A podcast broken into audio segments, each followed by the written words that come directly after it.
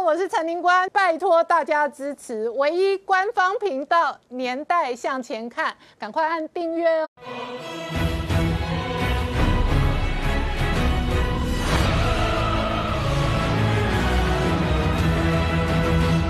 年代向前看，向前看年代。大家好，我是林官，欢迎我们忠实观众跟粉丝朋友扫描 QR Code 订阅《年代向前看》YouTube 官方频道。我们看，再过两个月，美国总统大选，川普跟拜登决一死战。那川普今天接受访谈的时候，直接讲到美国经济 V 型反转，那这一个未来还有减税的经济刺激的方案。华尔街事实上，JP Morgan 昨天开第一枪哦，那写了相关的研究报告，直接押宝川普当选。那就在美中攻防的同时呢，白宫。现在的团队呢，对于中国的各式各样的围堵不断的加大。现在呢，美国出来最新的中国军力报告哦，揭露了解放军几个攻台的四个路线跟战略。那同一时间呢，在印太联盟的这一个过程当中，印太的北约也成型。事实上，印太的供应链全面去中国化也全面的重组跟成型。那与此同时呢，事实上台湾呢，今天呢，这一个推出了新的护照。而解放军呢，即将在未来几天在黄海进行实弹的军演。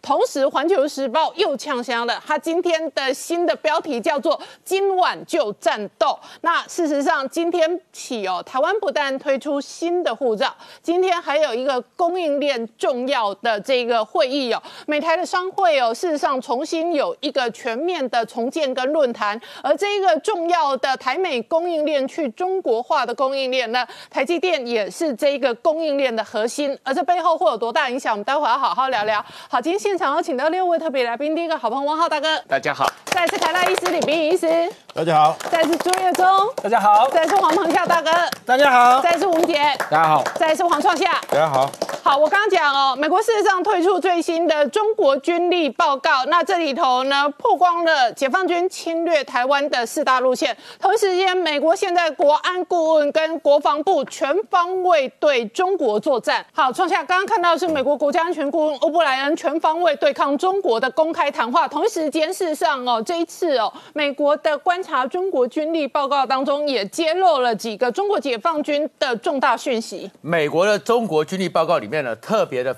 清楚的说，中国这几年呢，整个扩军的一个目的以侵略台湾为最主要的目标。所以虽然呢，他们现在也许没有全面大规模的全面登陆台湾的能力，但是已经有四条路线是可以对台湾造成一个伤害。第一个路线呢，就是第一个方法是海空封锁。军力报告特别讲，在未来的五到十年之内，中国的船舰海军船舰有三百六十艘。所以到时候，它的船舰加上它的飞机，可以在台湾像北边的彭佳屿啊、台湾海峡路了或南边的巴士海峡重要地方，进行一个海上、海空的封锁，甚至于这周围的岛屿把它封锁起来，让台湾的整个运补和整个商贸路线通通受到封锁，造成台湾的困难。然后这时候呢，它的飞机还有飞弹可以不断的去做一个骚扰和一个压力。第二个呢，是它可能是有限军力，但是这有限军力可以针对我们台湾的基础设施、一些车站或一些人口密集的地方，基础设施、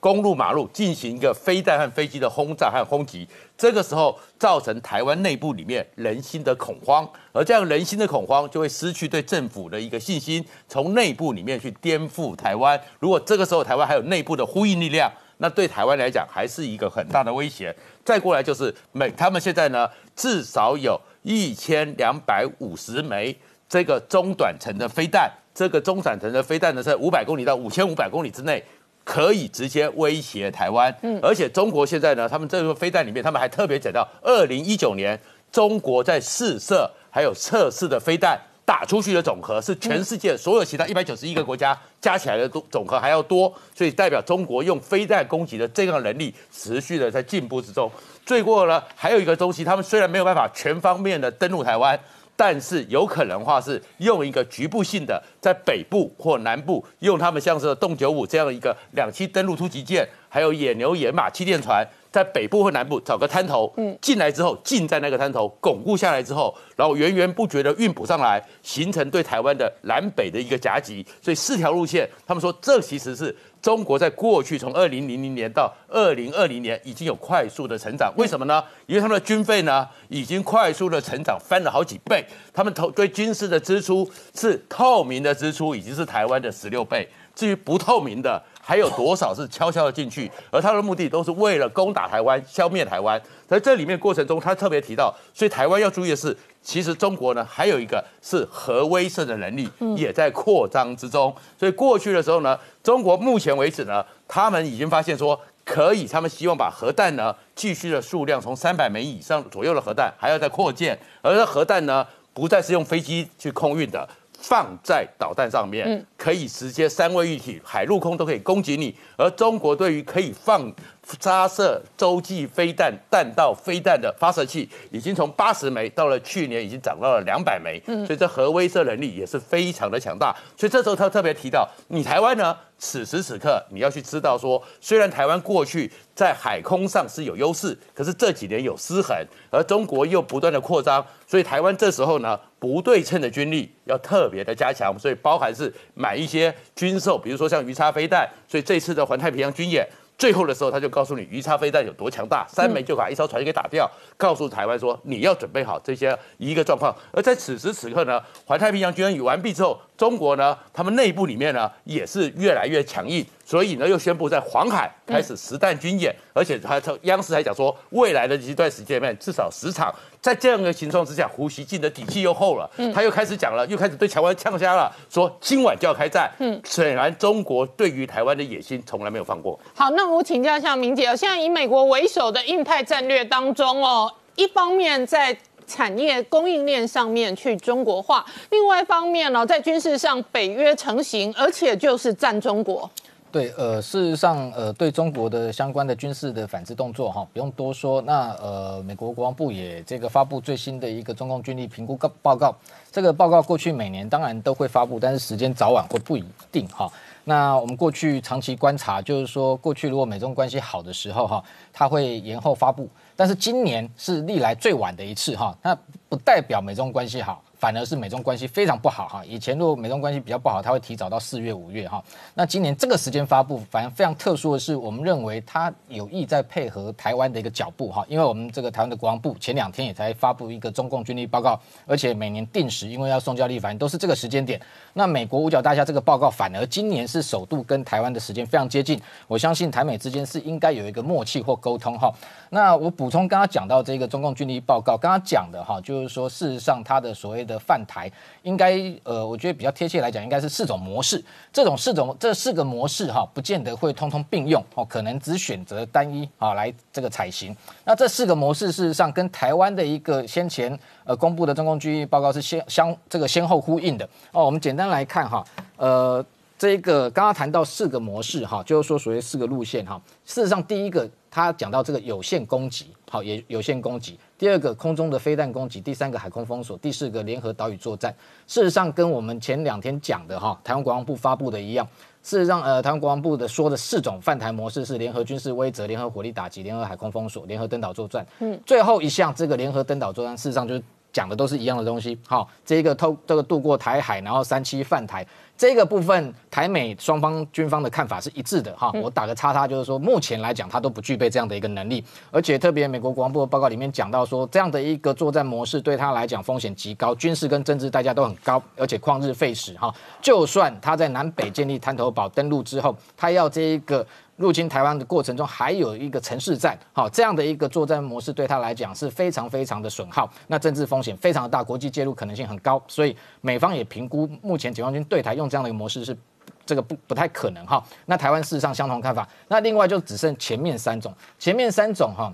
我觉得比较关切的就是这个有限攻击哈，有限攻击的部分，它中间有谈到一个非常特殊的一个呃内容，就是说有限攻击会配合在台的秘密活动，嗯。什么叫在台秘密活动？那就是有内应了。嗯，好，那这个有限攻击，它不见得是像第二项空中飞弹攻击，就空袭加飞弹攻击，这个就非常这个明确，就是说他用他大批的导弹来袭击台湾。就我们先前讲，他用第一级 first strike 就把你台湾打瘫。哦，这就很好解读。海空封锁同样台湾也有这样认为，但是这个我们过去认为说它也是旷日费时，可能性较低。但我关注的是第一个有限攻击，那所以就是说他用小规模的兵力进行什么对台特攻或斩首，嗯，也就是说他透过他不一定从海上来，他从空中来，从空中来，他譬如说他这个空用空降的方式空中渗透，然后譬如说去夺取你的这个譬如说松山机场，然后直接在譬如说这个重要的军事的一些一些基地附近，然后。配合内部岛内的这一个呃所谓的秘密活动，好，也就是先前大家外界关切是不是有所谓第五纵队，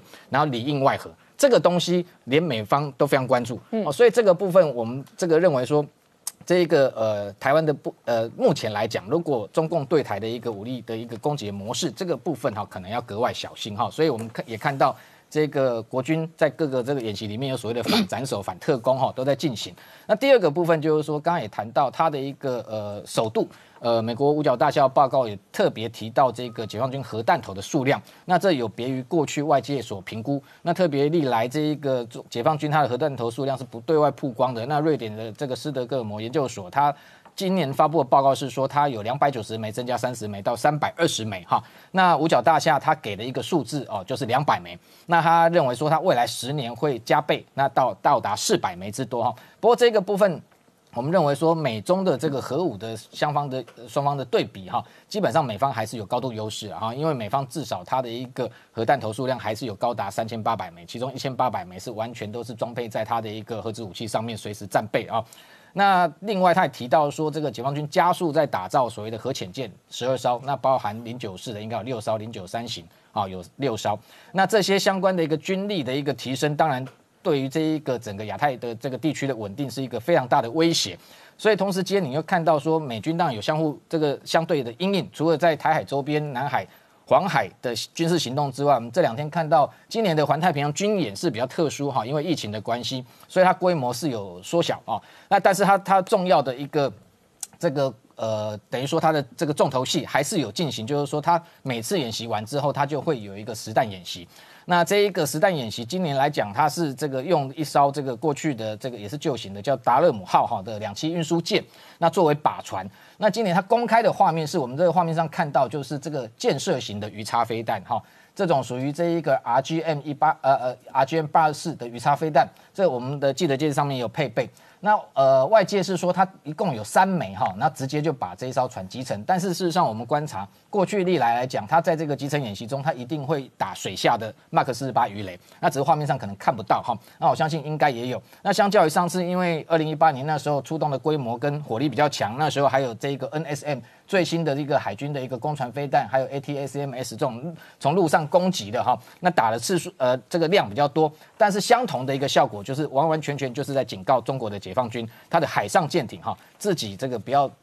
太过嚣张哈，否则哈多国的联军都有可能用这样一个方式来攻击哈。另外，他自己在这一个刚刚谈到渤海跟黄海这两天又发布新的一个演训哈。那特别是渤海的部分，那有中国的媒体直接就证实哈，呃，就是山东舰要即将要出来哈，在渤海那个区域进行一个叫基建融合的一个训练。什么叫基建融合？基本上哈，呃，就是说我们看到山东舰上面过去曝光到目前来讲最多的一个歼十五舰载机，最多就是七架。那日本的这个防卫白皮书，他先前公布说，所有解放军的歼十五总共只有二十架。你如果二十架扣掉七架，剩十三架，就是辽宁舰上面，事实上它最多可以部署二十四架，都还不满。那你今天拉了七架到这边来，那做的这样的演训，呃，外界担心说他会不会又出来耀武扬威，走出第一岛链？我个人认为说，以山东舰来讲，它至少还需要花一年的时间呃进行起降的训练哈，它的飞官也是人数是不足的。那这个，所以他要进行所谓基建融合的训练。就表示他这是在他这一个服役跟战备前的一个相关的演训，所以他应该只会关在他自己的家门口那个渤海湾那里进行。那这个时间点，我相信他也不敢出来跟美军的航母对峙。最后补充一个，我觉得非常重要，就是我们昨天提到，就是说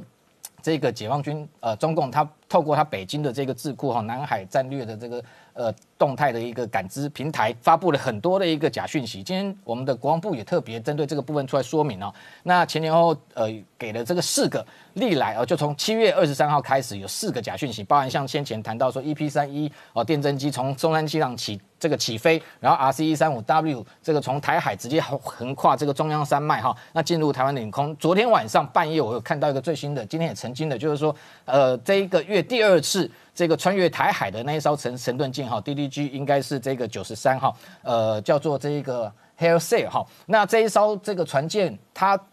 特别弄了一个假的一个航机图，说它从台湾跟这个澎湖中间的一个水道穿越，好，然后这样的一个讯息，事实上的确是我们。都觉得很奇怪，为什么老共要一直发布这样的讯息？背后的一个目的是什么？我们目前初步推判哈，基本上他就还是在打一个舆论战哈。呃，就是说我们看到最近 A I T 公布了很多文件，或者美方的一个说法，都在指控这个北京片面在。改变台海现状啊，就是透过他的军事力量在突穿台海中线。那解放军，我觉得北方呃北京的智库，他也在打一个舆论战，就是说他要塑造一个说，事实上改变台海现状是你美军，不是我北京啊，是你美军不断的接近台湾。所以这样的一个做法，未来会让他这个在国内跟国际形塑一个假象。就是说，今天是变成美军来这个台海惹事，而不是解放军。那这样的一个动作，我觉得未来台湾在分特特别媒体在观察这样的一个讯息的时候，我觉得还是要查证清楚。好，我们稍后回来。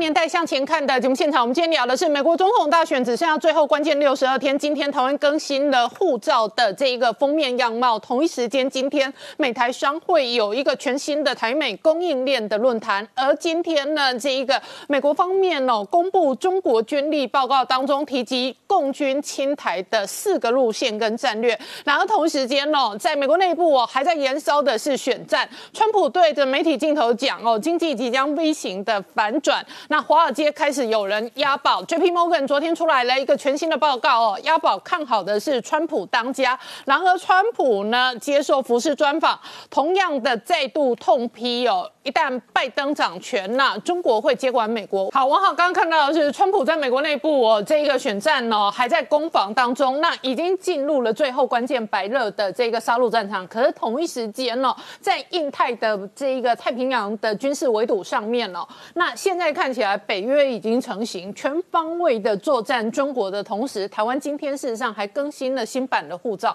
对，这个所有这些事情都是一连串的同步在发生啊。当然，这里面最大的关键是，川普上任以后，逐渐的，但是明确的把中共定为为美国最大的敌人，定为为美国的国家敌人啊。那这个确实是跟过去四十年美国的政府两党政府啊，普遍的一种啊拥抱熊猫跟中国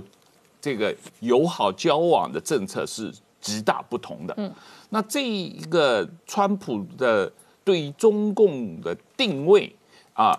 这样一个战略的转变，导致了美国的啊。一整套的跟中共关系的一个转变，嗯，那这个转变是全方位的围堵啊，所以我们不断的看到美国政府宣布各种各样的政策，这包括政治的、包括经济的、金融的、军事的、科技的、外交的、宣传的和国际组织的，甚至在教育层面的啊，这个我我我们。看到他几乎是眼花缭乱啊，几乎每天有很多新的东西在宣布、在执行。那这个调整是对过去四十年的美国跟中国关系的一个全方位的调整。那这个调整的影响是会非常深远的啊。那这个呃，当然跟拜登现在采取的对中国的政策是有巨大不同的。嗯，这一点我觉得大家看得很清楚了啊。那。第二一点当然是跟台湾的关系，这几年美国确实是跟台湾的关系有一个全面的提升。嗯，那这个提升的幅度和呃这个呃。节奏越来越快啊！那这一方面，我们也看到了这个 A I T 他们在这方面的努力非常的呃这个巨大。那这个这两天呃，我们刚才有提到这个呃举行各种研讨会啊，谈到这个产业链的调整。那这个产业链的调整，确实是对于美台湾经济的发展，对于美国的这个啊产业安全，都是有非常重大的意义的啊。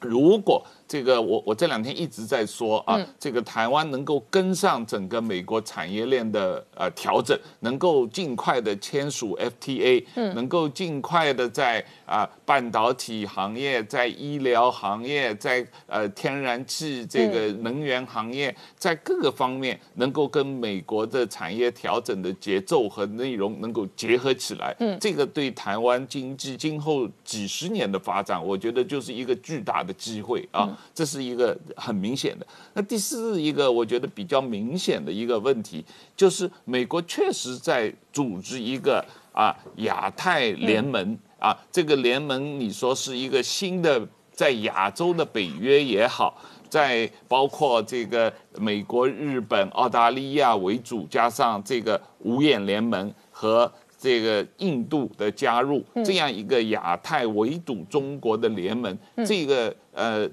从军事层面、从政治层面、从外交层面越来越明显啊。那同时，他也在全世界在鼓励一个啊反对中共的一个呃一个。战略统一战线啊，特别在五级的问题上，还有其他一些这个措施，特别在人权问题上、宗教自由，包括新疆的问题，包括这个香港的问题。这说老实话，新疆的、香港的，特别是香港的，啊，完全是共产党自己找出来的问题。就是本来这个这个欧盟也好，英国也好。都没有那么紧密的跟着美国说要有一个反共的政策，但是因为共产党在过去几个月，特别是对于香港的这个国安法的这个推出，嗯。和这个在啊新疆对维吾尔族的这种非常残暴的种族的措施，造成了迫使全世界。欧盟也好，英国也好，五五眼联盟也好，嗯，大家等于是群起来反对中共啊，所以某种意义上，这个所谓美国领导的全球反共联盟最大的这个加速师就是习近平，对，完全是他自己的政策搞出来的问题。这两天，王毅人在欧洲威胁这一个捷克哦，立刻得到德国外长打脸。那德国本来是欧盟的重要国家当中最亲中的，是啊，但是德国外长直接打脸了，说欧盟不接受任何威胁。那这里头也惹怒这个相对最亲中的德国人。是这样，是这样。他说老实话，本来这个德国议长啊来访问台湾这件事情是啊，捷克议长是台。呃，捷克跟台湾的关系嘛，啊，那捷克是一个主权独立的国家，他当然有权决定他的外交怎么做啊。而且本来捷克的总统也是比较亲中的啊，但是，但是啊，王毅也好，中国政府这么公开的。威胁一个主权国家执行他的独立的外交政策的这种威胁，当然把整个捷克人民都恼怒了。对，使得捷克内部的党派也团结起来，一致的对抗中国。那这种情况下，捷克又是在欧盟中是一个重要的国家，所以德国也看不下去了，他不得不出来要帮这个捷克嘛啊，因为这个是牵涉到整个欧盟能不能执行一个独立的外交政策，这个。他愿意跟谁要好，跟谁交往，那是欧盟的权利嘛啊！你中国就是开口闭口就是说，你只能照着我说的，你才能做。你你你这个我不高兴，你就不能做。这种这个这个，现在这世界上也没有谁怕谁啊！你最后就是一个价值的问题，还有一个这个保卫自己国家的尊严和独立性的问题嘛啊！嗯，我觉得中国实际上这个战狼外交。这个非常愚蠢，就完全是做过头的一种状况。嗯，好，我们稍后回来。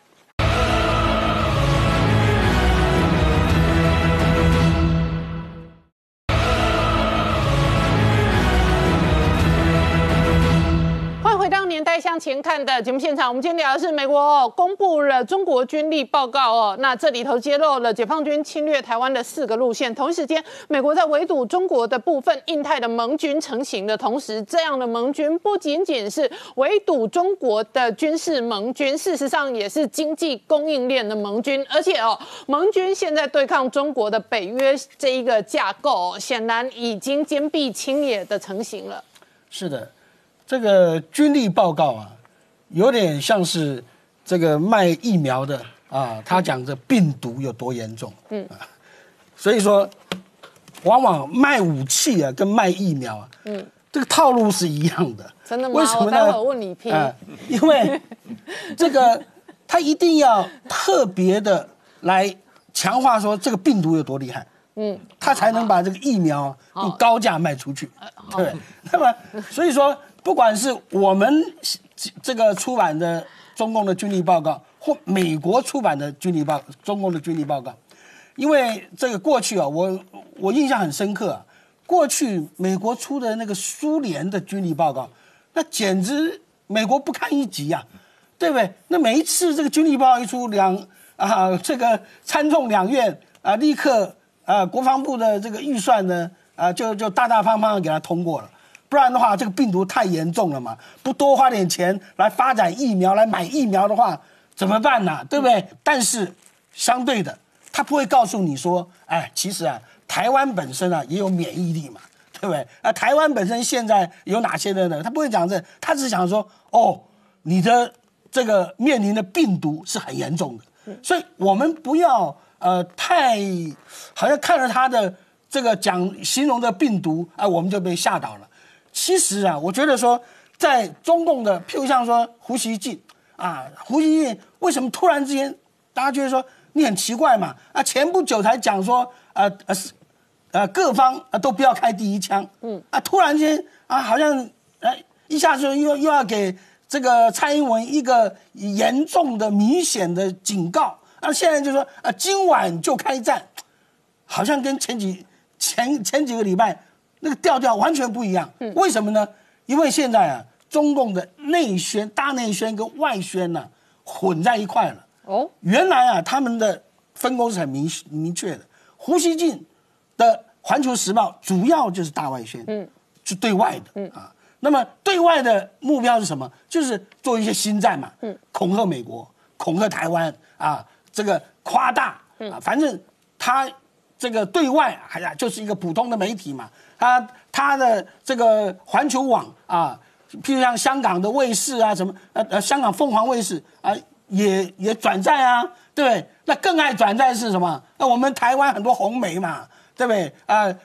前面他报，后面他就跟着转载，反正很辛辣，对不对啊？听的啊、非常的适合做报纸的头条。那为什么会这样？就是第一个，当他上次讲说各方都不要开第一枪的时候，我相信那是一定是上面受益的，不是他个人的意见。但是他那一抛出来以后，大陆有很多粉红啊，在网络上把他骂翻了，说你怎么这么孬啊？什么不开第一枪啊？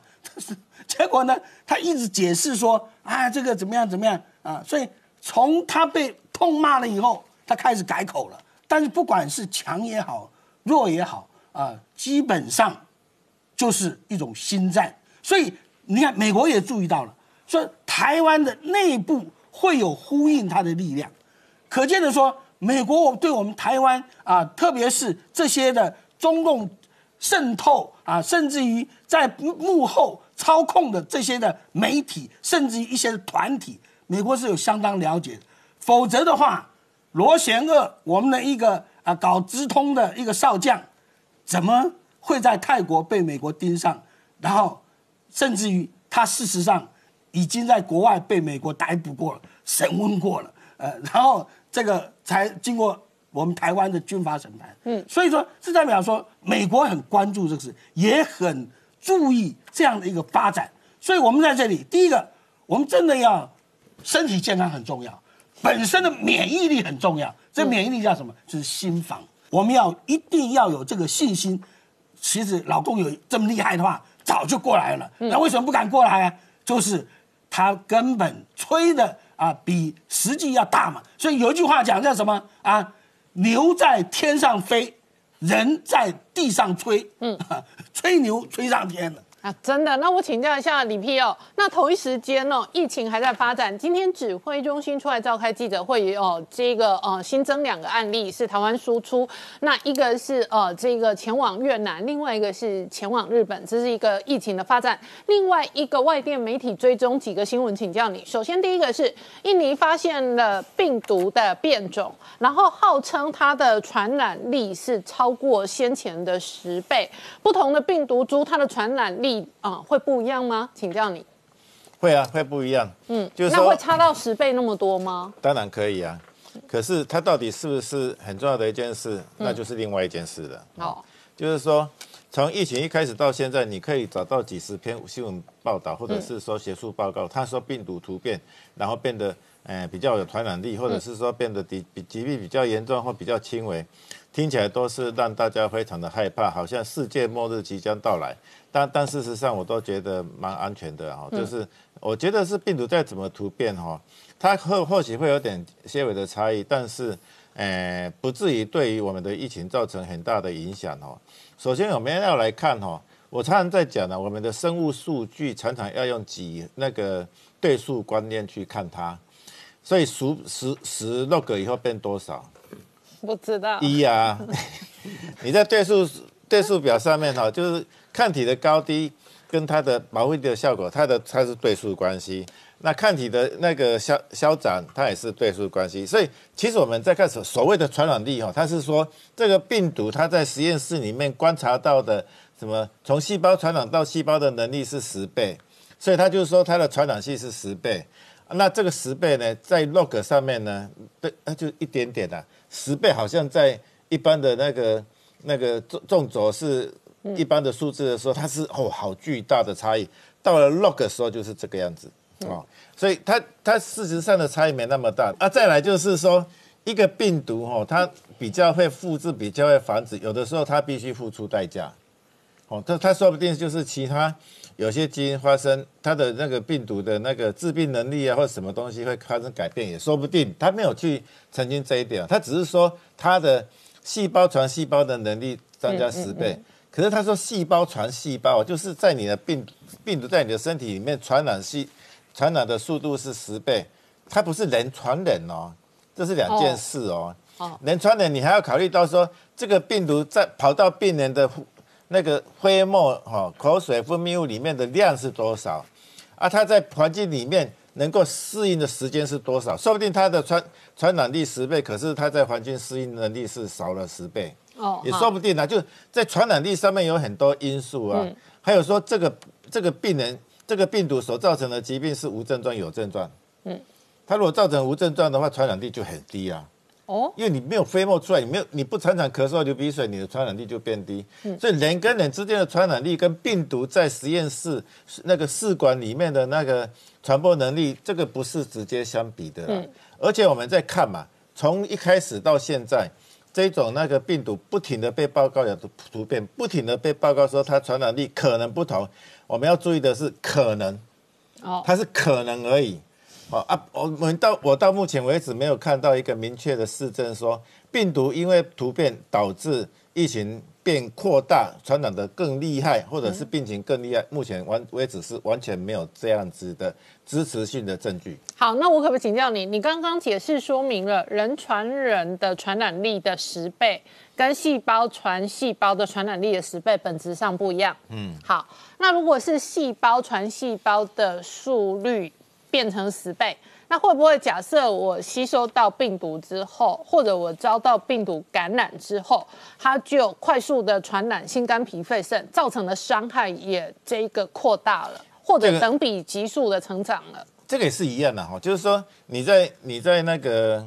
你在人体里面的传传染的速度十倍，我不我其实不知没有去看原始报告，我不知道它十倍是什么意思。它有可能是说它繁殖的速度是十倍，嗯，或者是说它穿穿透细胞的能力是十倍哦，这个其实有很多十倍了哈。那好了，我们假设说它的繁殖能力是十倍，哦，人人家一只可以一下子可以做一百只，啊，它一次做一千只，啊，一千只又怎么样？一千只就是好像说，哎，你在一个房间里面，对不对？我们人体一个房间里面，那里面有很多可以被你感染的细胞，然后你放了十只进去跟一百只进去，你可利用，你可以被你利用来感染的细胞就是那么多。啊，在一个封闭的空间里面，你一一一那个病毒这样给放进去，它可能并不是十倍的细胞被你感染了、啊，好、就是这个里面有很多变数了。所以你要看说这个疾病是不是会变厉害呢？其实要有更多佐证才行啊。举举一个例子来讲，像我们现在在做流感疫苗，嗯嗯，我们都是找那个繁殖能力最强的流感病毒做疫苗，因为流感病毒也是一天到晚在变啊。同样一个 H3N2 的流感 A 型流感疫苗，同样一个从什么福建出来，或者是从什么加利福尼亚出来的病毒，你去在实验室里面培养流感病毒，它的繁殖能力是不一样的。啊，我们要做疫苗，一定是要做那个产出量最大的疫苗的的病毒嘛。所以，我们 WHO 它就是跟美国 CDC 合作啊，大家每年花了很大的金钱去测试几可能至少几千只同样的病毒，然后去找出一只产量最大的，然后去把它拿去做疫苗。哦，哦，所以这个做疫苗不是那么简单的。你说台湾要自己做疫苗不太简单，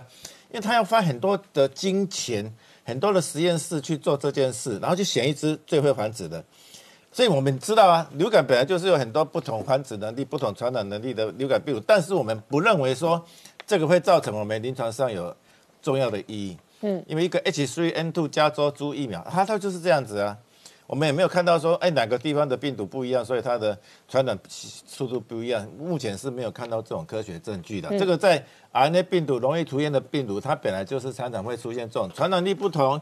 或者是什么繁殖力不同，或者是致病能力不同的一些差距。但是在临床上，或者在整体的一个概观里面呢，我们不觉得不觉得说它对于我们控对对我们控制疫情有很大的重要性。好，我们稍后回来。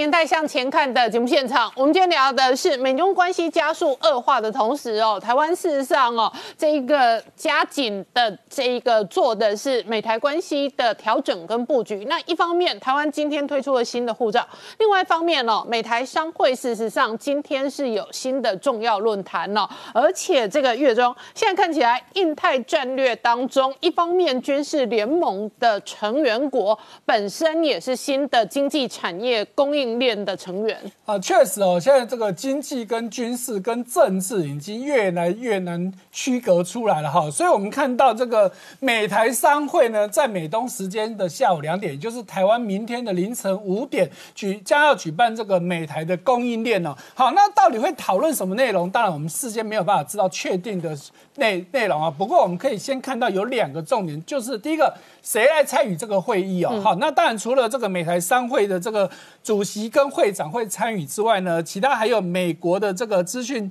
科技创新基金会的这个副主席。那重要的是台湾的成员。好，那当然我们的驻美代表肖美琴她会参与。那还有一个很重要的就是谁？台积电有代表，而且他是唯一的台湾厂商代表会参与。那显然的把台积电拉进来，不就在告诉大家说，嗯。台积电当然就是我们整个产业的龙头，尤其大家也知道，台积电已经准备到美国去设厂。今天把台积电拉进来，其实就已经在暗示很多很多的事情了。好，那所以这是第一个重点，参与的成员。那第二个重点就是会讲什么事情呢？你看到他所做的这个海报上面已经强调嘛，就是我要加强 enhance 什么供应链的安全。嗯，那安全有两个。考量点，第一个就是预防断断链，因为以前的供应链都太依赖中国的红色供应链了。那现在中国的问题真的越来越大，这我们不用多解释，大家都知道。所以呢，预防供应链的锻炼，所以美国一定想到，那台湾一定是重要的的联盟嘛。好，那另外一个供应链的问题，当然就是治安的问题。好，所以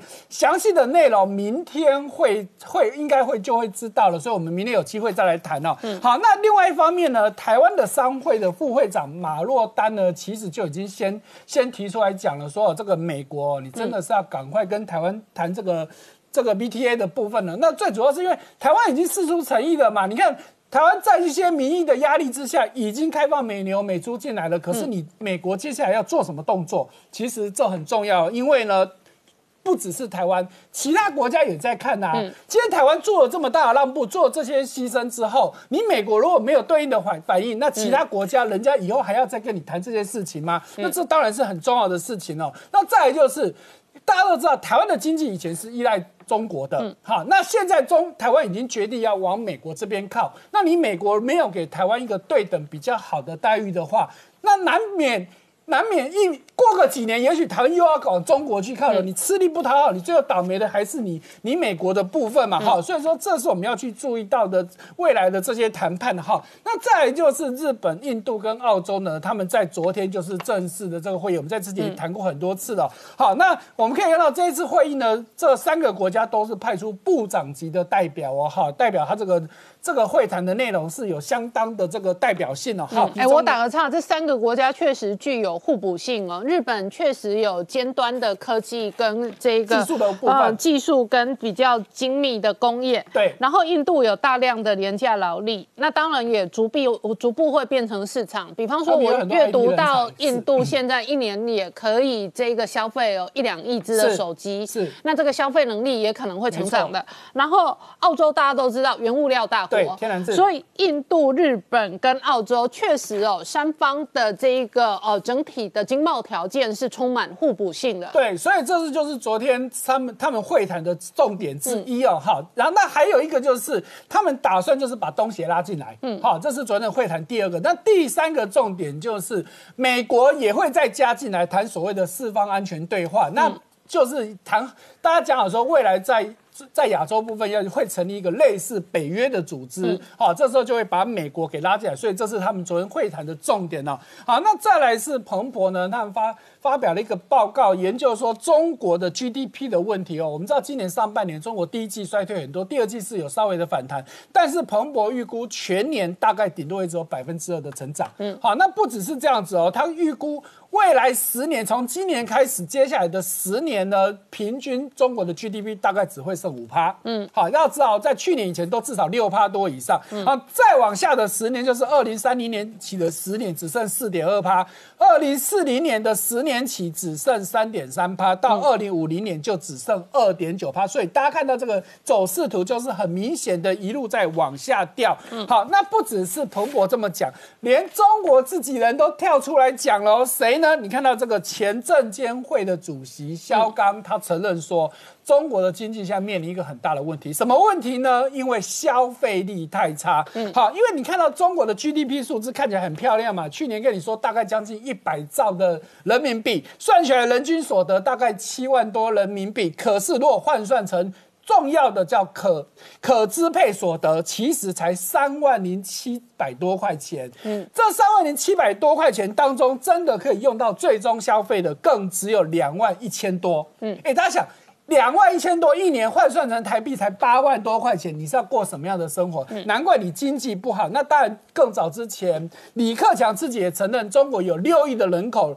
每月的所得都在一千块人民币以下。哇，这很惨。好，那再来还有一个也蛮重大的产业新闻，就是三星要把它的苏州厂给卖，要卖给这个。中国的厂商就 L L C T 啊，中国很大的这个资讯电子产品底下的这个华星光电，好，那而且它这一次呢是三星完全卖断哦，好，我们之前也讲说三星这这几年已经把很多的厂能处理都处理掉，可是比较特别的是，完全卖断的同时，三星居然还入股了 L 呃 T C L，嗯，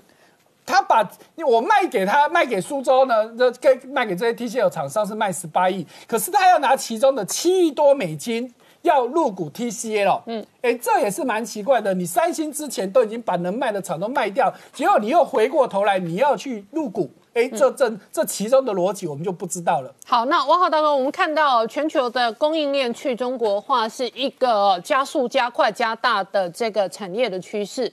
那首先第一个是我刚刚讲到了日本、印度、澳洲这三方的结盟是非常积极的，三方本身的这一个主要的经济条件是充满互补性的。再来，美国也是加速力道的去中国化，然后呢，在东欧的发展也非常鲜明。呃，这两天是捷克的这一个议长来访台。昨天我看到是斯洛伐克的这个政治领袖，女性的政治领袖哦，这一个出来挺捷克。斯洛伐克也是东欧的新兴国家当中释放出廉价劳动力的。你会非常非常明显的发现，东盟、东欧的廉价劳动力国家，他们站在第一线反中，而且他们反中有利益，有经济、政治、军事的利益。对我我我想多讲一下这个这个呃日本、印度、澳大利亚商讨这个建立供应链联盟这件事情啊，我觉得非常重要。因为一个最关键的是，呃，过去十来年中国主导要在亚洲建立一个。RCEP 嘛啊，哎，RCEP，嗯，RCEP 的这个呃是以中国为主导的，然后把这个日本、澳洲，然后要把东盟都拉进来。对。但是 RCEP 在去年年底发生了一个巨大的挫折，就是印度退出啊，印度不愿意签署这个 RCEP 的这个协议，因为他觉得这个 RCEP 是有利于中国，不利于印度的嘛啊，所以对，所以印度最后决定要退出。那在退出以后印度现在重重新又拉拢日本。啊，澳大利亚，这两个，美国、台湾，美国、台湾，这都是跟它产业是有互补的。因为印度跟中国实际上是有很大的竞争关系。我们有谈的嘛，两个国家都是人口最多啊，几乎不相上下。然后也是都提供廉价劳动力，劳动提供廉价劳动力，然后也是要建立一个出口导向的。呃，经济的产业链嘛，啊，所以你你你你就是以廉价劳动力、廉价的环境和土地，然后建立一个出口导向的这个经济结构。这个两个国家当然有巨大的冲突和利益的这个呃对立嘛。所以从这个情况下，这个呃日本、澳大利亚当然跟印度是有一个很大的这个。呃，互补的关系，而且台湾电子五哥这两年搬家的阵地核心很多就往印度，是啊，富士康这样做，伟创这样做，和硕都这样做，是这样做。那大家都这样做，表示他们用印度工厂替代中国工厂，是这样。那然后当然东门的话，实际上内部也是分裂的嘛啊，大家都知道这一段时间因为南海的问题，越南跟中国的关系很紧张，嗯，那同时越南又是最明显的。全世界公认的中美贸易战头号受益者嘛，啊，那这个呃关系也是明显的会将来啊导致整个这个东盟往印度的方向靠嘛，啊，所以整个美国的亚太的战略，呃。又得到很多的支持者。那这两天呢，碰不巧，这个中国又开始跟印度在边境上发生冲突了。昨天又又有新的冲突。边境是军事战，现在是经济战。是印度摆明了，所有中国的 A P P 都下架、下架再下架。它下架了比这个蓬佩奥还要凶，比川普还要凶。是。然后抢中国工厂的工厂，它表明了就是抢一个是一个，抢两个是两个。是这样，是这样。所以中印早。早就在战争是这样，所以现在的这个这个东盟国家的态度现在变得越来越暧昧，因为东盟原来是。比较亲中国的，但是现在因为东盟内部也有好几个国家，现在对中国也越来越感冒，而且跟中国的利益冲突也越来越明显，这个也在摇摆嘛。那当然再加上台湾的关系，然后美国的态度越来越坚定。因为说老实话，最后这些日本也好、澳大利亚也好、东盟也好、印度也好，也都是看着美国老大哥的脸色走嘛。如果美国态度很坚定，我坚决反共、坚决反中共，我要在。各个方面啊，产业链上要调整，要围堵，那当然大家都跟着跑了，因为美国最终还是最大市场嘛。对，这你生产这些东西出来，也是要卖到美国去嘛啊。那这个呃，台湾如果在这个问题上能够这个态度坚定，跟美国能够在产业链调整上能够快速的这个结结合起来，那当然对台湾经济是有巨大的利益的。好，我们稍后回来。Hello，我是陈宁官，拜托大家支持唯一官方频道《年代向前看》，赶快按订阅。Hello，我是陈宁官，拜托大家支持唯一官方频道《年代向前看》，赶快按订阅。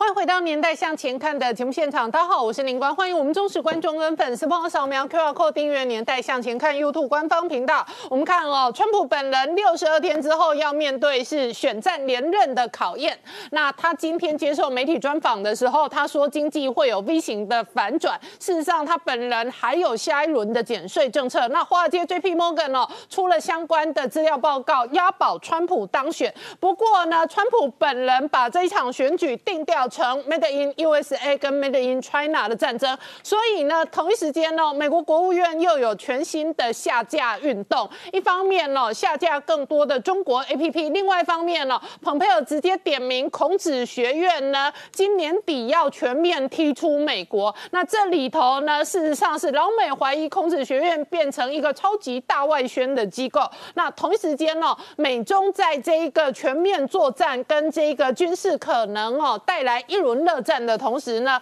外界关心的是。脱钩美元会不会成真？货币战哦，人民币跟美元的中需一战哦，现在对于北京中南海来讲哦，事实上也面对一个沉重的压力。同时呢，在印度跟印太联盟反中的同时呢，中印之间发生了军事的冲突，而同一时间，湄公河流域的这个水源哦，外界关心。往后中国会不会把这样的水资源变成另外一轮的一体炸弹？而这背后会有多大影响？我们待会要好好聊聊。好，今天现场要请到六位特别来宾，第一个好朋友汪浩大哥，大家好；再是台大医师李冰医师，大家好；再是国际法专家宋承恩，大家好；再是财经专家王以龙，大家好；再是吴杰，大家好；再是黄创夏，大家好。好，川普本人确实是股票市场多头总司令，所以在各项指标政策当中呢，对川普满意度最高的议题是股票市场的反应。不过呢，同一时间，川普今天呢又在这个出访的行程当中，在停机坪外呢接受媒体的专访，我们看他怎么说。I told them that they have till September 15th to make a deal. After that, we close it up in this country. And uh, I said that the United States has to be compensated, well compensated, because we are the ones that are making it possible. And so we should be compensated. So the Treasury has to be well compensated. If you look at the numbers this morning, some of the numbers coming out are incredible. We have now the all time highest stock market, if you take the average. We're at a number that nobody would even believe. We're doing well. We have tremendous. Uh, I tell you, we have tremendous. Uh, what would you say is the best word? The enthusiasm for the country, the enthusiasm for the comeback, the V. You look at the V. Now I think it's a super V. And Morgan Stanley, of course, which is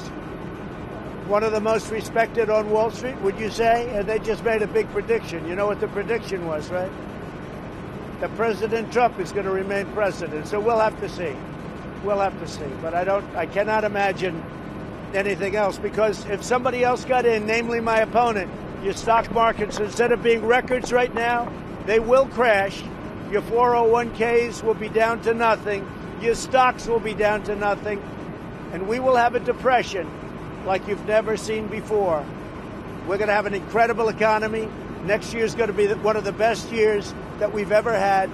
And everybody's getting a big tax cut. 好，老王刚刚看到的是哦，川普哦还说哦，美国今年有 V 型的经济反转，每个人都会有大减税。那如果他当家的话，还有一个 Super V。但是如果这一个他的对手当家的话，可能会面对大崩盘。对，这个川普最大证件大概就今年的股市哦，因为我们看这个纳斯达克已经来到将近一万两千点哦，这个说是玩玩笑话，纳斯达克已经快超车我们台北股市的点数了哈，所以他知道它涨了，对我们一万两千多而已，所以就是它涨多少了哈，所以川普刚刚一直在讲纳斯达克嘛，所以川普把，而且他们告诉大家说，如果你选选拜登，你会怎样？你的股票会一文不值了哈，那你的退休金什么计划都没有了。所以川普就是一直在打经济牌，然后另外一方面他在打疫苗牌，然后另外一边在打反中牌。其实他这个主轴是非常的明显的哈，所以他这样的攻势下来啊，各位看到最新公布的民调了哈，你可以发现川普的民调是上升的哦，密集，然后拜登是往下，一来一回之后，两个人差距只剩下两个 percent 了哈。那你可以注意看到，支持川普的年龄层哦，最多的是落在，其实是落在这个中产阶级啊，就是三十到四十九岁这个地方啊，美国的中间分子啊，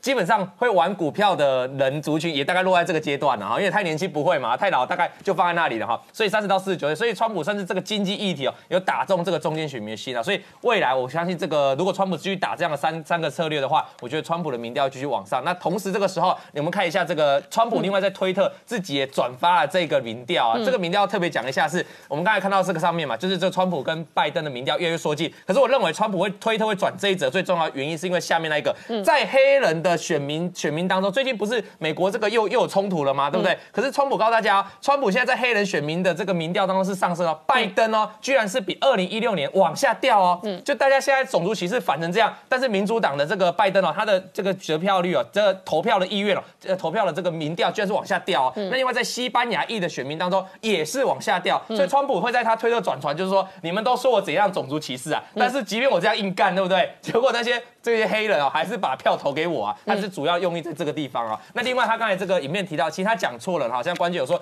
他那个并不是那个 J P Morgan 啊，而是这个我们的大，而是我们这个摩根大通啊，也就是我们的小摩了哈，这才是正确，并不是大摩了。小摩呢发了一篇报告。报告报告做什么？摩根大通告诉大家说啊，要注意哦，你要提前投资人啊，你要提前做，这其实应该是发给他的客户啊，告诉大家提前做好布局啦。这个叫什么布局？其实就是买好等喷出啦。因为如果是川普，川普就多头总司令嘛，他如果上任之后呢，他们认为啊，这个美国时速会持续在往上涨，那他其中其中一个论调我要特别注意。特别跟大家观众讲，他是说，按照过去的经验哦，如果现在是美国政府在抗争的时候，如果是比较平和稳定的这个抗争的话，对民主党是加分。嗯，可是如果按照过去经验，如果这个暴动哦都是很激烈的。那反而对共和党的票数有提升八趴左右的这个提升哦，所以你这样看下去，现在的哎，现在美国的暴动不是都是很激烈吗？这种黑人冲突、黑白冲突，所以他认为，因为这样的话，川普反而共和党有机会获利了哦。他是按照这个这个摩根大通是这样去发这个报告的啦。那川普刚才拿出来讲哦，那另外我们刚才说川普还会打这个经济牌嘛，因为你不能只是一直股市嘛，你可以看到个人税率的部分哦，这个川普啊打算要对中产阶级哦大降税嘛哈。另外在资本收益部分，我认为资本收益是对这个股票族了哈，是最。最大一个重点，因为资本利得嘛，你可以发现哦。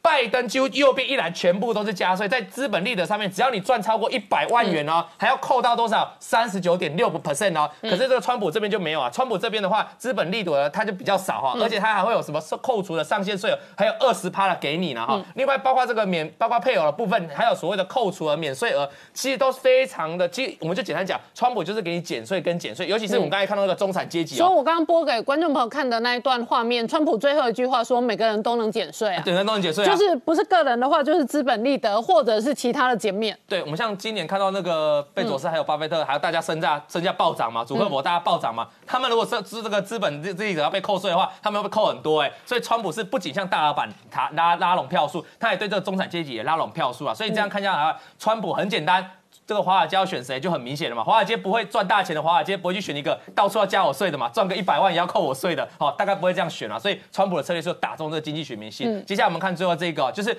中国官方，中国的准官方也讲话，这个是证监前证监会主席肖钢啊，他告诉大家说，他担心哦，美国的金融跟中国的金融跟美国金融会脱钩，所以他要求中国你要开放更多的金融，你要接洽这个全球的市场进来哦，要不然的话，万一中国呃那个美国啊随便制裁你中国的银行啊，因为银行中国的银行如果世界化、全球化的观点不够大的话，市场不够大的话，可能会很容易被中国、呃，被美国来制裁啊。这是肖钢这个前前中证监会的主席讲的话，所以我觉得他非常有意义啊。他其实就在这中国对习近平哦，释出某一种讯号，说你要开放这个全球市场。好，那王浩大哥，我刚刚开场播给观众朋友看的那段画面，川普的谈话几个重点。第一个重点，他说经济会 V 型反转，他还用了一个 Super V，就是很厉害的 V。好，那再来哈，他口误。J.P. Morgan 发了文章跟报告哦，押宝川普，但是他讲成 Morgan Stanley。然后无论如何，显然是华尔街开始有大型的投资银行开始表态。然后另外一个非常鲜明的是，不同的机构，尽管他们的民调可能会有机构效应，可是过去一个多月的发展，非常鲜明的趋势是，川普的民调开始出现反弹上涨，而拜登下滑。对这个呃趋势很明显啊，我我们讲这个 V 型反弹，当然从华尔街的指数来看是很明显的啊，这个特别是纳斯达克的 V Super V 的反弹是非常明显的。那这个川普的民调也有一点 V 型反弹的趋势啊。对，那虽然说现在主要的民调来说。还是拜登领先，川普落后，但是这个落后已经到了误差范围之内了啊！昨天我有说，甚至有一个民调已经是川普领先了啊！虽然说美国有十来个民调，这目前为止川普领先的只有一个民调，但是这也是一种表示出一种趋势嘛啊！但是越来越多的民调是说他们两个人的距离缩小了，嗯，而且缩小的很快。这个缩小里面最关键的，当然就是对于这个呃所谓黑命贵呃 BLM 的这个、呃这个暴动的抗争或者全国的这个社会治安的骚乱的这个态度嘛，在这个问题上，民主党是非常明显的失分的啊，因为他们是采取一种啊放任的态度，甚至是要求这个减少对于。警察的这个支持和减少这个警察的这个呃拨款啊，这样一个状况，所以造成全美国的警察几乎都公开站出来支持川普嘛。可是你要知道，在美国，警察实际上大多数、绝大多数的警察都是。中下阶级的人在做的啊，警察说老实话，做警察的和警察家庭的都不是特别有钱的人啊，这是第一。第二，警察中间也有相当一个比例是黑人，嗯，或或者是非白人的啊这种状况，所以你让这个。全美国的警察都非常强烈的公开站出来支持川普的话，当然也带动了这个所谓的这个黑人和西班牙裔的人的对川普的态度开始发生变化嘛。对因为大家也都记得，在这次疫情发生之前，到去年年底的时候，美国的失业率达到五十年来最低，嗯，而且这个黑人和西班牙裔人的失业率也是五十年来最低。嗯，在这种情况下，大家当然记得这件事情了啊。那现在当然因为疫情的关系，这个失业率又上涨了，黑人和西班牙裔的失业率又上涨了。但是大家也都理解这个事情不能完全怪川普嘛，失业率的问题是全世界都受疫情的影响，都有这个呃失业率上升的情况。所以，所以从这个意义上来说，这个呃。那些这个暴动，所以种族啊、种族问题作为一个借口，在全美国实行这种啊、暴力的行为，确实对中产阶级的投票倾向。产生了巨大的影响，而在这一点上，民主党拜登明显的是选战战略错误。好，我们稍后回来。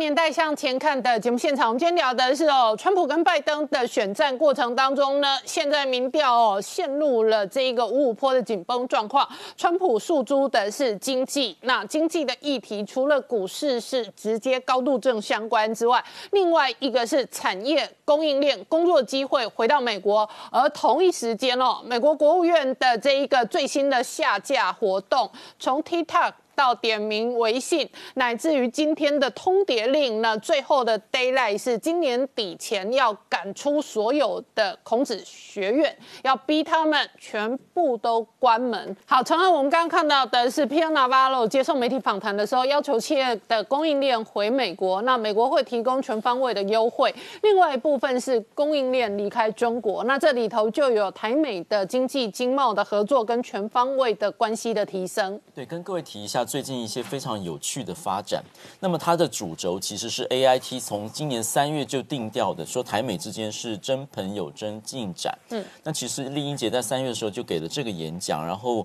所有的后面的包括千五 G 的协定。包括现在要说要更进一步的经济与商业对话，全部都在这个主轴之下进行。然后，呃，他说的说辞非常非常有意思。他说呢，台美之间有共同的本质，然后台美是真诚的投资彼此。然后呢，有比如说在政治上面的共同本质，就是说我们都喜好自由，也是民主国家，而且尊重人权，还有多元价值。经济上面我们都是自由经济，然后呢，保护智慧财产权，并且遵守国际协定。那么国际价值是台美都会愿意帮助其他的国家。他们说呢，特别说，他说有些国家名为帮助，名为朋友，但是实际上给的呢是支配跟操纵，口惠而实不至。但是台美之间是真朋友。然后在这个蔡英文宣布说要开放美猪美牛进口的次日，那个除了那个国务院的这个庞佩欧高度肯定以外，那么驻青史达伟也立刻说台美之间要进行更进一步的经济与商业对话，然后是由国务院主管能源以及经济的次卿叫做克拉奇要来主持。那么他要做几件事情，第一件事是说供应链的重新布局，特别是科技、高科技跟医疗产业的药品的供应链。第二个是加强投资的筛选以及智慧财产权保障，这个是台美之间一直一直向来一个很重大的议题。第三个是重大基础建设跟能源部门的合作。重大基础建设是对美国有利的，因为他们现在需要提升他们的基础建设。那么谁来做？那么过去中国推带推“一带一路”，那么但是中国的科技不被人相信，那台湾可不可以在这方面有帮忙？然后能源能源是台湾所需要的，比如说。解决贸易逆差的问题，是不是从美国进口更多的天然气？这是台湾可以做的。基本上就要全面提升经济的合作，然后加强现有的合作计划。我们从这样这个观点可以看出来，柯文哲说：“小英，你换到了什么？”嗯，其实这个问题非常清楚，A I T 给的讯号很清楚，换到的是全面台美经济及供应链以及其他产业合作的大幅提升。那我们来看一下，说另外一种说法是说，亲近美国一定会跟大陆或是跟中国。远离这件事情也是一个谬论。我们在看到说，在这个李登辉总统去世不久，那个他呃美日本的特使团来访，然后美国的阿扎尔卫生部长来，然后双方的飞机在松山机场同框，这个是意涵非常非常大，也就是说台美以及日本跟台湾。同时在提升台湾的外交能见度。过去美国对台湾的这个一些自我设限，比如说不能够提官衔，不能够叫蔡英文叫总统，不能够跟外交部长有所来往，现在全部打破了。他进总统府跟外交部长开记者会，跟卫福部长签 M 签 M O U，然后呢不再自我设限。那么过去的一些啊，比如说中国的一些这个呃。假讯息，他也立刻出来澄清，像我们昨天谈到的，就是六项保证的澄清。然后在历史上面来说，如果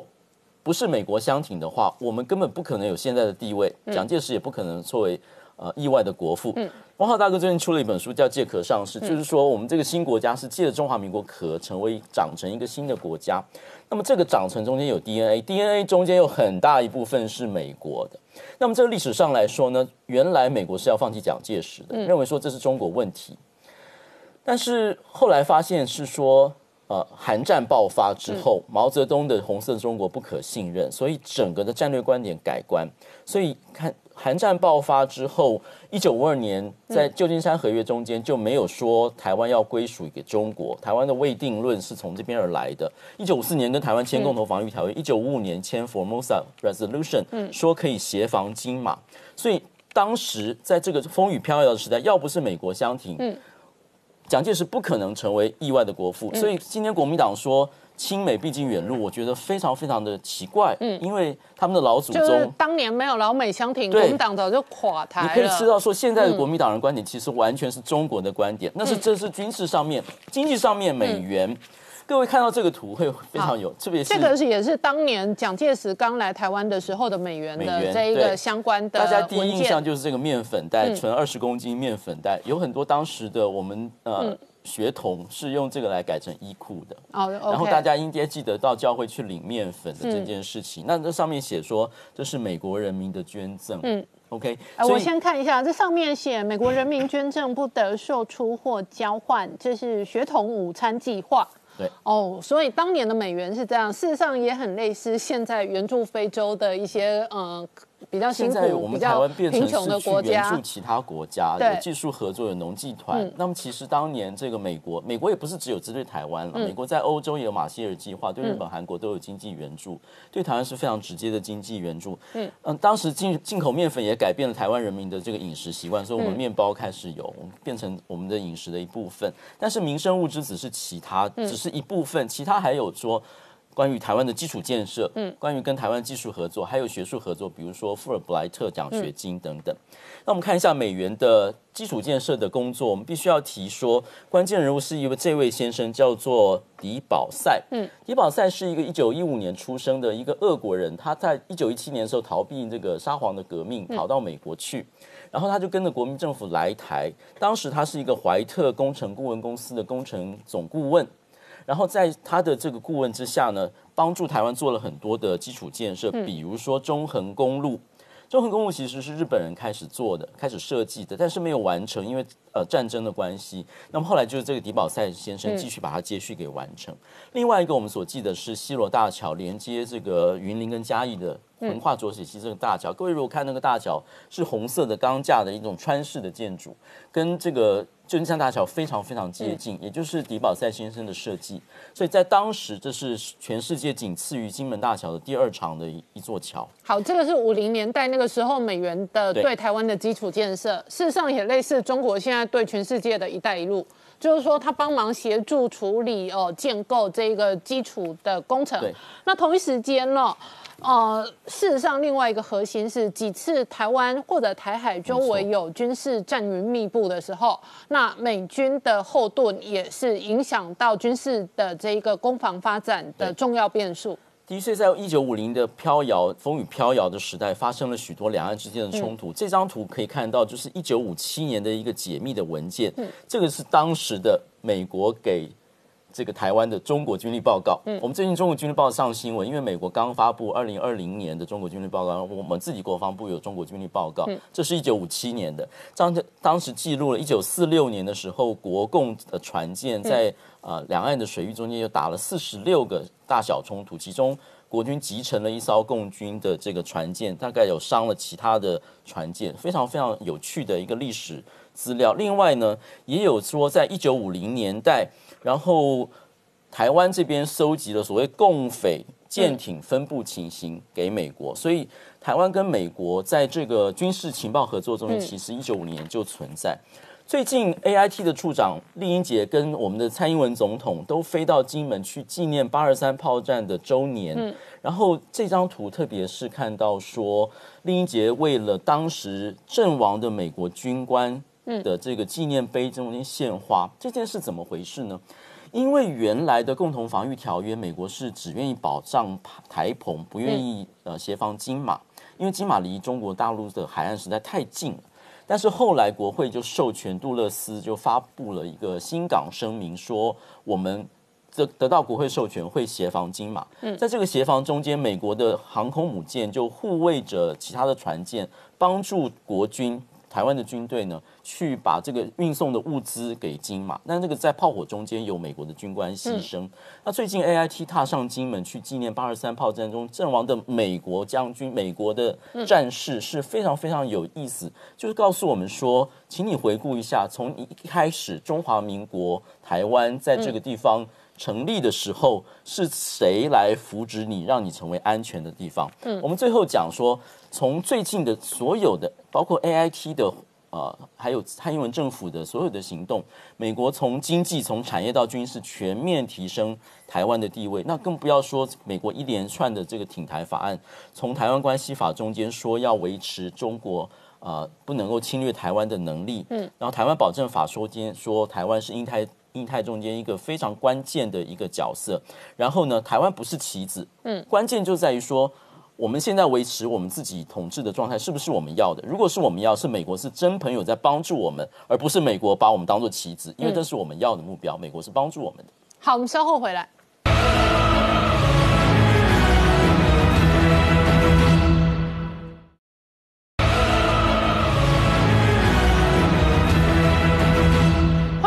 迎回到年代向前看的节目现场，我们今天聊的是川普距离最后选战六十二天，整个选战主轴都是反中，中国是最大议题。然而，美国现在全方位迎战中国。美国国务院最新准备年底前下架的是孔子学院，而这一个情报总监呢，也提及中国是美国全方位，特别是情报战跟国安战当中最大的威胁。好，创下刚刚看到的是美国情报总监的公开谈论的说法，中国是最大威胁。同时，美国国务院现在下架下架动作，继下架抖音、下架微信之后，最新年底前 d a y l i g h t 下架的是孔子学院。美国针对中国这个最大的威胁，下架和重建变成他们现在的主轴。所以呢，像抖音、像微信，川普今天特别明确的讲，九月十五号就是最后的期限。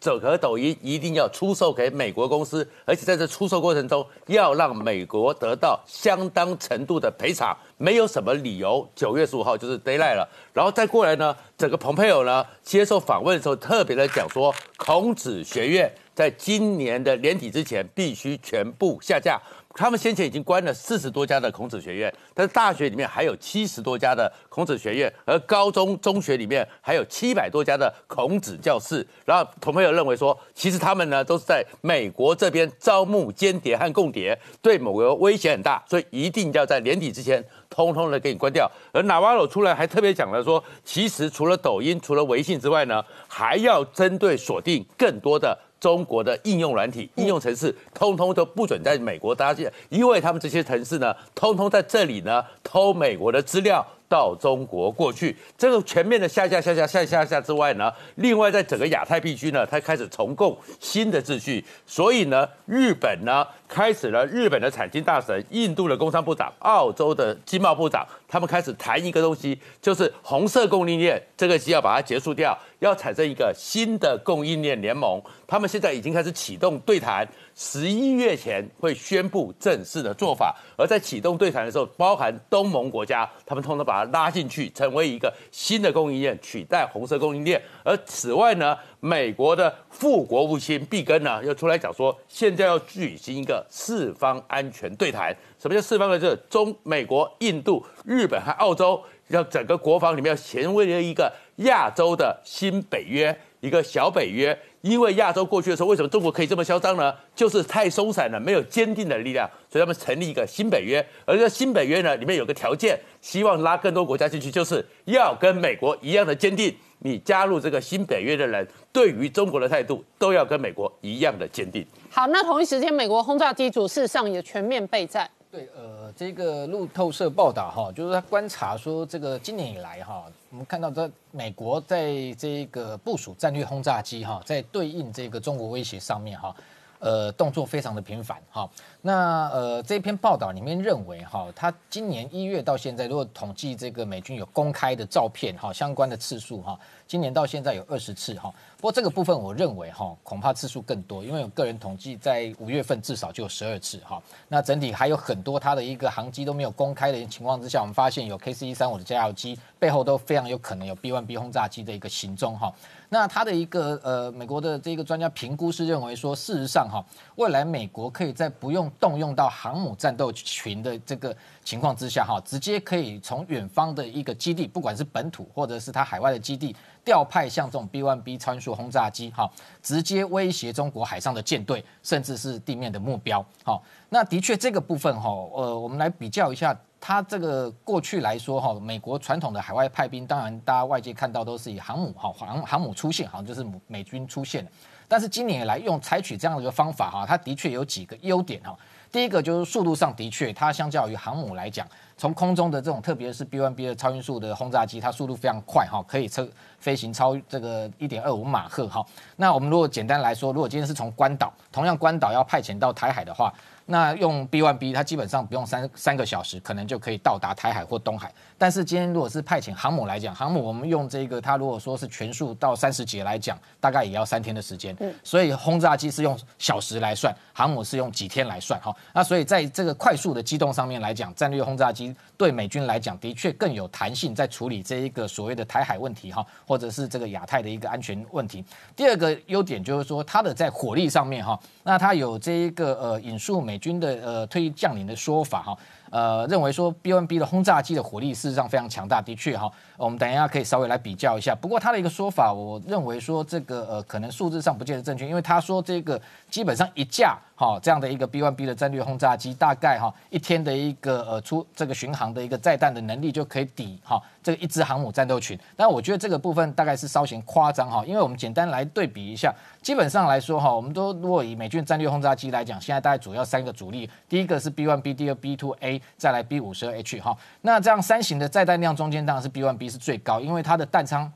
就可以这个携带三十四吨的各型的战，这个超过四十种。好，各型的弹药，那这个它另外外挂还有八个挂点，哈，可以在另外外外挂二十四吨，也就是说 B one B 轰炸机出这个出动一趟，它最多可以挂载六十吨的弹药，这样的一个载重能力，事实上是超越 B 五十二哈。B 五十二过去它的载弹量是三十吨，现在进行所谓的双翼更新，每呃另两边各自要能够挂载十吨的一个 MOAB 的这样的一个重型的弹药，所以它加起来未来具备五十吨的一个载弹能力。那如果说我们今天用 B one B 去跟美军的航母舰队上面的战机，它的这个架次跟它载弹的数量来比哈，你可以发现 F S 八哈，不管这个如果是 E F 型的哈，它的一个载弹量大概可以每一架有八吨。那如果今天以航母单艘航母来讲，上面大概有四个中队，就六十架的 F S 八战机来说，每一架在八吨哈，也就是说它一天如果在能够起飞两架次的情况之下，我们换算总量。总共可以携带的弹药高达九百六十吨，好，这也就是一艘平均不管雷根号也好，它每一次出巡呃战斗巡弋的时候，它携带都号称有一千吨弹药的原因。那这样的一个这么将近一千吨的弹药，B1B 轰炸机如果跟它对比的话，要如何能够达成这样的任务哈？我基本上大概推估一下，就是说，呃，如果今天你是这一个用六十吨每一架来讲哈，它只要出动十六架就可以达到九百六十吨，也就是等于一支航母。这个舰队，它它的一个战机的一个载弹量，所以你就可以发现说，现在如果以 B one B 轰炸机来讲，它账面上数字是六十六架，那一般都有妥善率，我们都不要去算的话，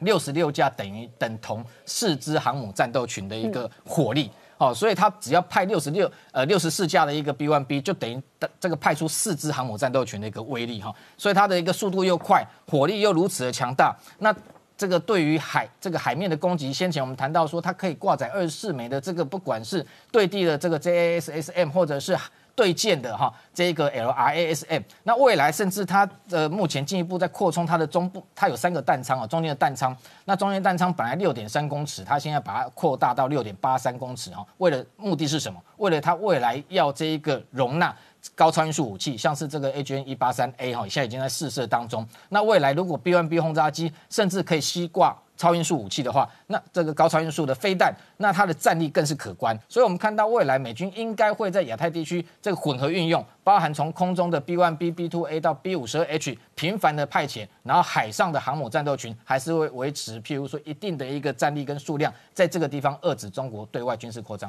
好，我们稍后回来。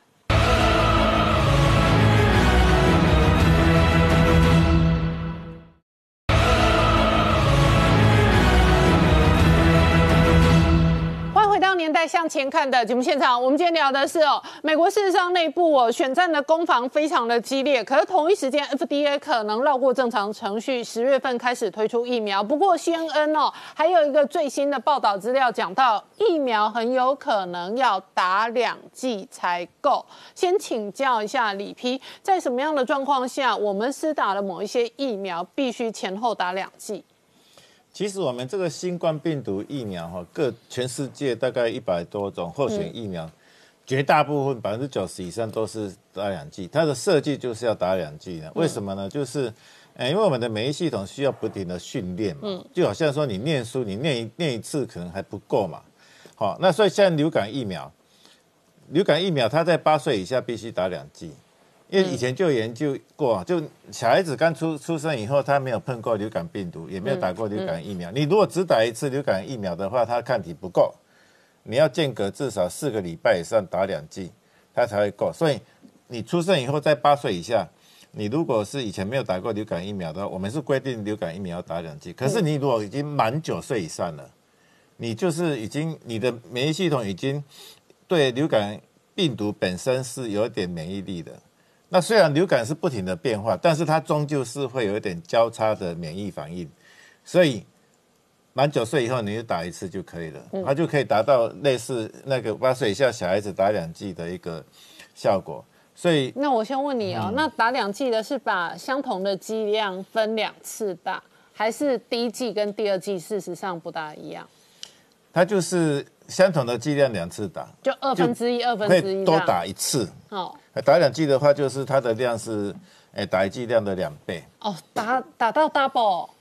是两倍，不是每每次的剂量都一样啊。就像说这是，诶，十 microgram，啊，你打两剂的话，就是十 microgram，十 microgram 两次嘛。哦，哦，它是两倍嘛。所以如果六岁的小孩是这样，可是九岁的小孩就只要一次一。对啊，啊，这个是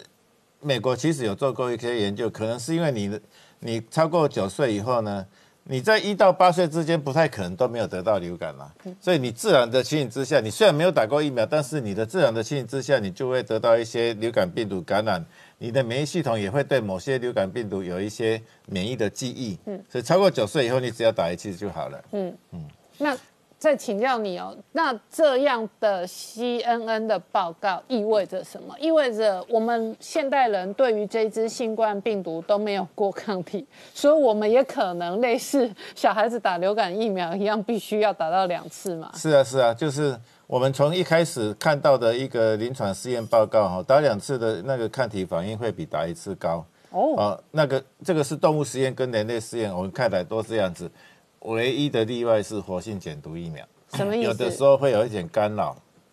我一开始有讲到嘛，那个就是大陆做的那个腺病毒流感疫苗，我不太看好它，因为它是用人的第五型腺病毒去做疫苗，它就把那个腺病毒把它减弱哈，让它的毒性减弱，然后把那个新冠病毒的 S 蛋白，就是那个它最重要的综合性的抗原，用基因重组的方法把它插到里面去。啊，理论上来讲，这个腺病毒它的好处就是它是活的病毒，它通常活的病毒跑到人体以后，就是它会产生比较强烈的免疫反应啊。然后呢，它因为是弱毒性，所以它又它又不是完整的新冠病毒，哦，它是弱毒性的腺病毒，所以它不会让你生病，所以讲起来是很理想的。可是问题就是说，这种活性减毒疫苗哈。你这个，你如果打进去的人，他本身已经得过第五型腺病毒，因为那个在人类本来就有的一个流行的一种感冒病毒，啊，那个我们的第五型腺病毒的抗体就会把这个疫苗活性减毒疫苗直接杀掉，啊，它就没有办法繁殖，啊，它就没有效果了。所以那个大陆的那个疫苗哈，腺病毒疫苗，它一开始的一个实诶试验报告，它就有发现说，如果接种疫苗的人，他本身已经有了对这个腺病毒的抗体的话，他对于新冠病毒疫苗的免疫反应就会比较弱。哦，好，那你现在打了，不管你以前有没有得过腺病毒，你现在打了第一剂的活的腺病毒疫苗，你就会产生对这个腺病毒的抗体，不管你以前有没有打过，所以你再打第二剂的话，它就不太会有免疫增那个强化的反应的，它就是变成打一剂跟打打两剂差不多一样。所以你如果发现说，哎，这个活性减毒的腺病毒疫苗，或者是其他腺病毒、其他类似的疫苗，你打了一剂以后效果不好，你要再打两剂的时候，它会受到这一种活病毒抗体的干扰。哦，干扰到说新冠病毒的抗体就做不出来。好，所以那个对于这种以基因重组的方式做成活性减毒疫苗，这个是在它的理论上是有一点一定的限制的啊，因为这个是一个全新的病毒。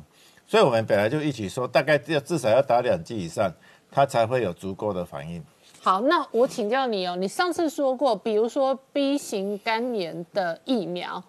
它的保护力只有百分之九十，然后其中可能有百分之十的人他打了，可是他的身上并没有那个抗体跟保护力。那如果是这样的人，他再打一次就会有吗？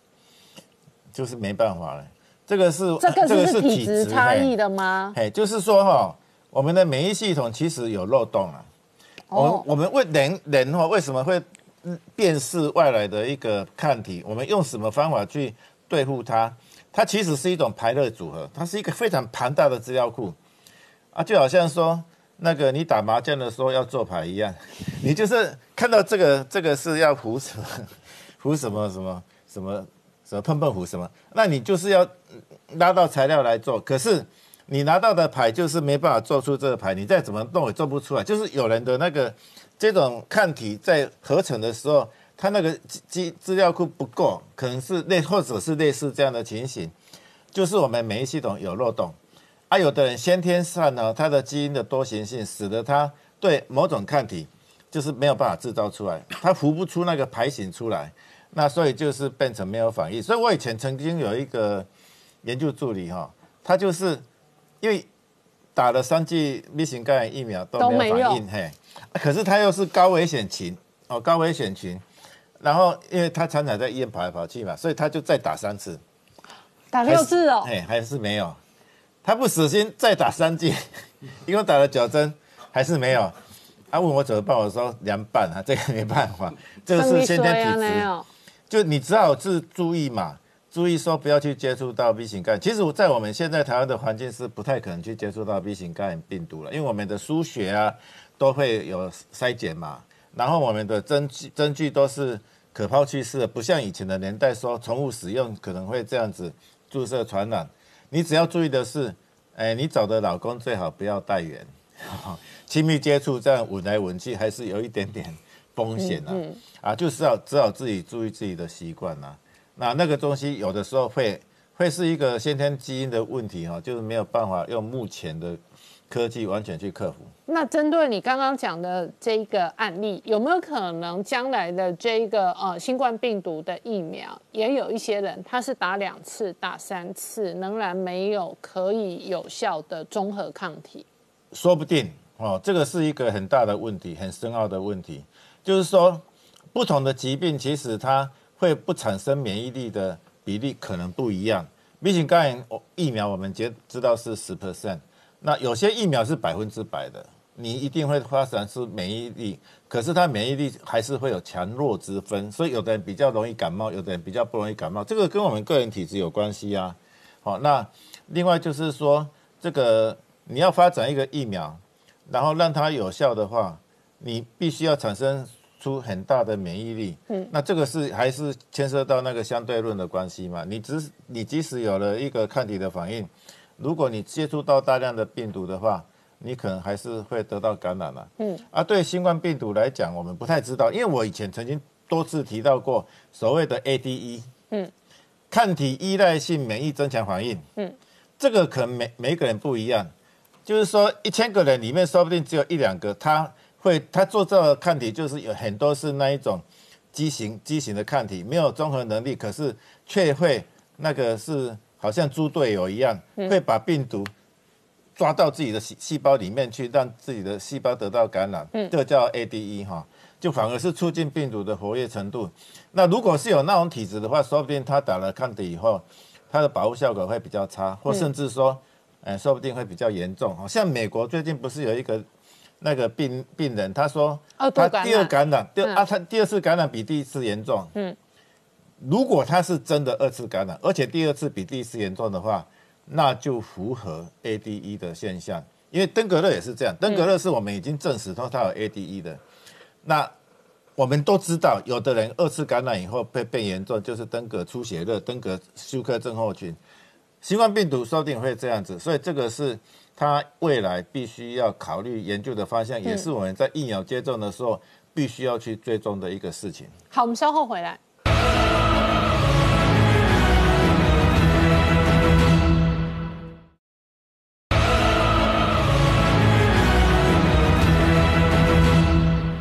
年代向前看的节目现场，我们今天聊的是美中关系恶化的同时哦，中国面对的是内忧外患。那一方面要节食，另外一方面要节水，而且呢，在整个湄公河流域里头呢，由于这个中国跟周围国家的军事跟战略关系紧绷，事实上哦，包含印度在内几个国家都担心中国的一体炸弹。现在中国呢又启动了一个新的水战争，而这水战争是什么？他们最近淹水淹了这么久之后呢，很多地方水源被污染了，都是泥沙。所以像他们就这，习近平在八月三十一号中央常委会的时候又提出，上次要讲要习食要光盘，现在要节水。但是节水里面，中国给了数字呢，大家觉得很奇怪。他们说现在整个中国有四十万人缺水，所以要节水。可是四十万人除以百十四亿，只有百分万分之二点八五。如果是这样子，就要节水。所以大家想说。中国现在水污染的状况可能是非常严重了，但是这水污染状况以后呢，其实中国一直怕缺水，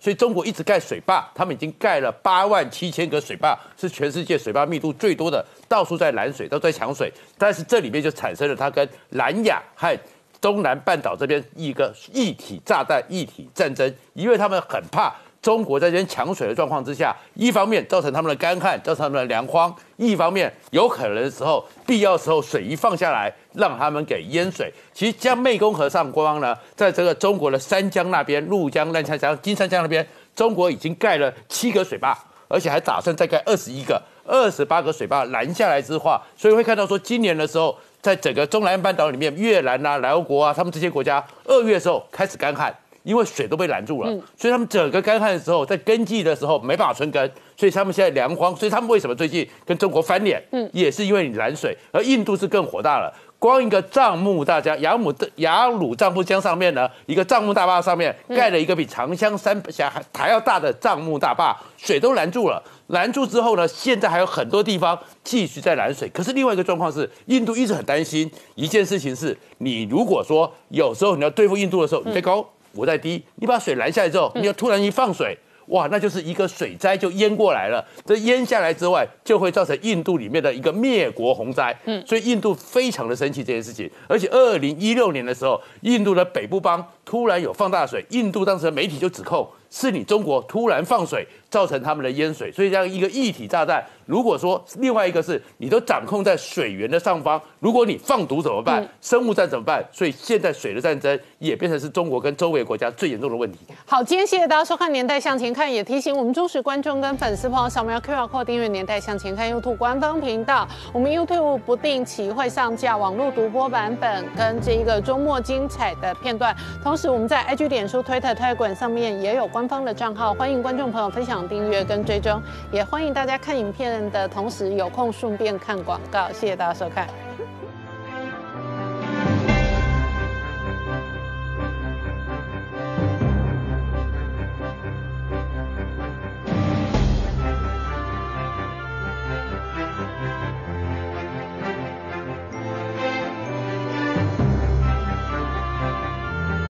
我是陈宁官，拜托大家支持唯一官方频道《年代向前看》，赶快按订阅哦。